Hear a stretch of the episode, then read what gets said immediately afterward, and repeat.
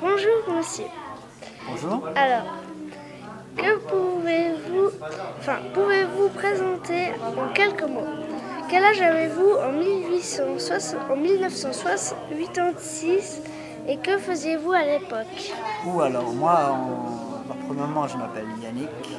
J'ai 22 ans, ce qui veut dire qu'en 1800 en 1986, j'étais pas encore né. Parce que je suis né en 1987. Mais j'ai quand même des petits souvenirs de Tchernobyl, euh, mais pas de l'événement en tant que tel, puisqu'il était, euh, il arrivait avant que je sois né. Ouais, et vous avez commencé à faire quoi comme travail? Ben, maintenant, je suis étudiant ici à Lausanne, à l'université.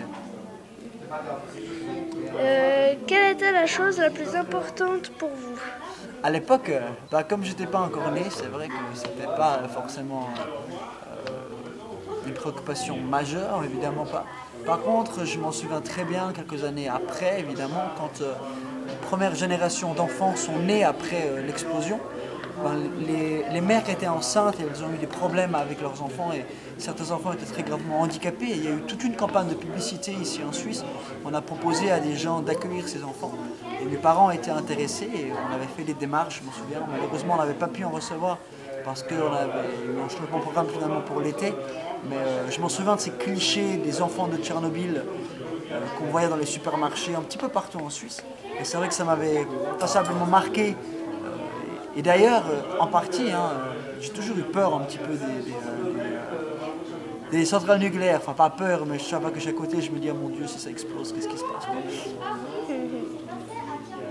Comment avez-vous appris ce qui se passait à Tchernobyl Ben, premièrement, au travers de, ces, cette explication, finalement, euh, liée à la publicité que j'ai vue, comme je viens de l'expliquer, puis également, euh, surtout ce danger, finalement, que peut représenter une centrale nucléaire avec euh, ce qui s'est passé à Lyon il y a quelques années avec cette grosse centrale nucléaire qui a été arrêtée. Un peu ma psycho, c'était de savoir combien de temps ça allait mettre avant de toucher la Suisse. Mais maintenant, c'est bon, j'ai plus peur du tout. Ah. Quel était votre sentiment par rapport après événement? Ben, vu que j'étais pas né, j'avais pas vraiment de sentiment, mais c'est vrai qu'après coup, je me sentais surtout euh, triste. Parce qu'en fait, j'ai pas été touché par l'événement en tant que tel, mais plutôt été touché par euh, les enfants qui sont nés et qui ont eu des problèmes, qui étaient handicapés à cause de ça. Et c'est là où je me suis dit que c'était vraiment triste que, que finalement euh, l'être humain ait des actions qui mènent à, à- à faire du mal à ces petits bouts de chou, quoi. Comment a-t-on parlé de la diffusion du nuage radioactif sur l'Europe? Ouais. Pas vraiment dans les détails, dans le sens où c'est. Dans ma génération, c'est vrai qu'on en a beaucoup genre, parlé comme étant un élément historique, pas vraiment comme étant un, un élément d'actualité. Euh, donc euh, voilà.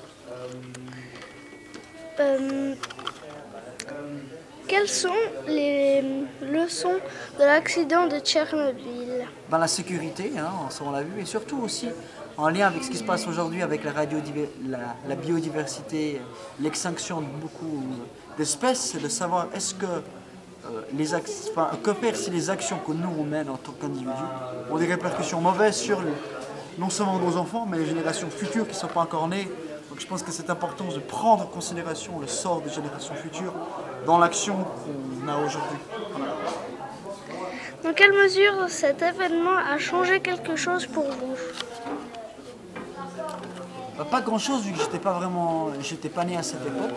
Euh, mais je pense que ça m'a aussi rendu un peu plus sensible au sort des enfants, au sort euh, euh, des conséquences que l'action d'un individu peut avoir sur les autres.